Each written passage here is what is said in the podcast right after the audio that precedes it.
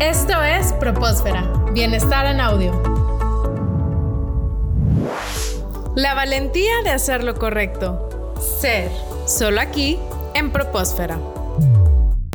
Merari, ¿Y crees que nos damos cuenta cuando estamos haciendo algo mal? A veces no nos queremos dar cuenta. ¿Crees que la, que la gente, hablando de una generalidad, se da cuenta que está haciendo algo mal, algo incorrecto, algo que no es, eh, no es íntegro? Pues yo creo que sí, creo que es muy fácil darse cuenta, primeramente tú mismo cuando no estás haciendo las cosas bien. Creo que todos tenemos la suficiente información hoy, especialmente siendo parte de una universidad como la nuestra, en el que tenemos muy claro aquello que, que es lo correcto y que no hablando de integridad académica. Sin embargo, es una realidad que hay personas que han venido creciendo con estas tendencias o con estas, estos comportamientos y claro que para ellos puede significar algo que no, no es incorrecto, que no es tan grave o que no repercute, pero a corto plazo quizás no vemos las consecuencias, pero a largo plazo esto puede afectarnos en nuestro aprendizaje, en nuestra vida profesional, incluso en nuestras relaciones. Entonces creo que sacrificar esa recompensa a largo plazo por un placer momentáneo de tener un 10, creo que no vale la pena. Y pues por eso es importante de que quizás ahorita no lo veamos mal, pero que sí aprendamos a reflexionar con mayor profundidad nuestras decisiones, en qué me beneficia o en qué me perjudica. Y hablando de perjudicar a los demás, el hecho que estemos viendo algo que esté ocurriendo y no sea ético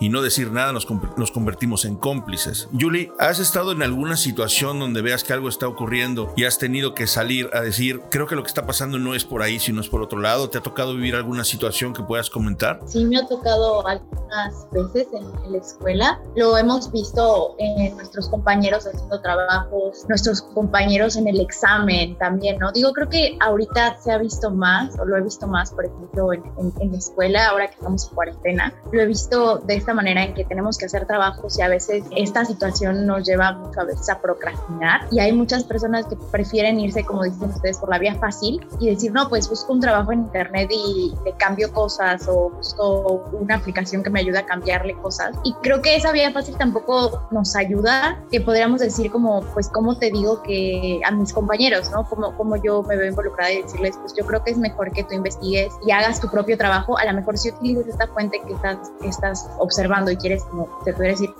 y investigues más, que, que le pongas de ti para saber que estás dando un plus y además de eso estás haciendo las cosas correctamente. Las creo cosas... que es, algo que ha pasado, que la gente empieza a hacer estos plagios de documentos. Bueno, las cosas también, la, la parte de correcto o no correcto también puede ser un error de percepción. Fernando, ¿estudias comercio o qué estás estudiando, Fernando? Por el momento voy a estudiar contaduría pública y finanzas. Contaduría pública y finanzas. En la, la, parte de está bien o está mal, bueno, son matemáticas, pero también existe una percepción que viene desde casa, vienen desde valores, viene de lo que es correcto y no es correcto, pero también hay una parte que, que es universal y que no se puede mover. ¿Tú crees que ser íntegro se hace o nace? Pues básicamente puedes adaptarse íntegro por medio de la moral, por las enseñanzas de tu familia, de la iglesia o de alguna institución que imparta moral. Pero yo creo que realmente donde va la ética es ya cuando viene personalmente. Por ejemplo, voy a dar un poco mi caso. Yo pasé un examen por copiar y eso fue hace mucho tiempo. Pero mi momento cuando realicé que yo quiero ser íntegro como estudiante es cuando llegué a mi casa. Me acuerdo ese examen me tenía mucho, muy pensando y muy preocupado. Mis papás me dijeron, ¿cómo te fue? Y les dije, pasé. Pero, y esa vergüenza de decir, pasé, pero no fue por ningún trabajo ni mérito mío. Realmente ahí fue cuando empecé a cambiar. Realmente dije, no, pues yo quiero aprender. Yo quiero que lo mío sea por mi mérito y mi esfuerzo. Entonces yo creo que realmente puedes moralmente aceptar la ética, pero cuando realmente ya la adoptas es cuando te pasa a ti, y tú lo puedes ya racionalizar y de esa manera ya puedes pensar si es correcto lo que quieres, si quieres hacer eso el rumbo de tu vida. Con tu ejemplo podemos pensar que a todos los que estamos en esta en este chat, a muchas de las personas que están siguiendo la transmisión, nos ha pasado que hemos estado en ese momento de tentación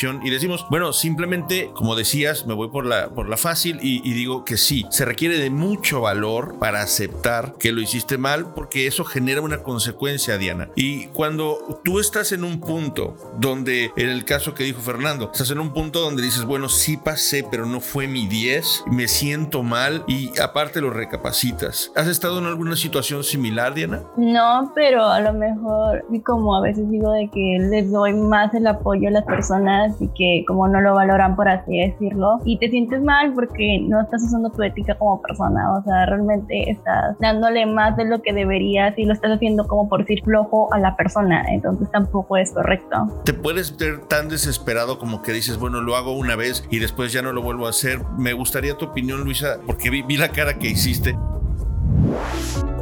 Continúa con nosotros en Propósfera. Las opiniones vertidas en este programa son responsabilidad de quienes las emiten y no representan necesariamente la opinión de Universidad Tech Milenio.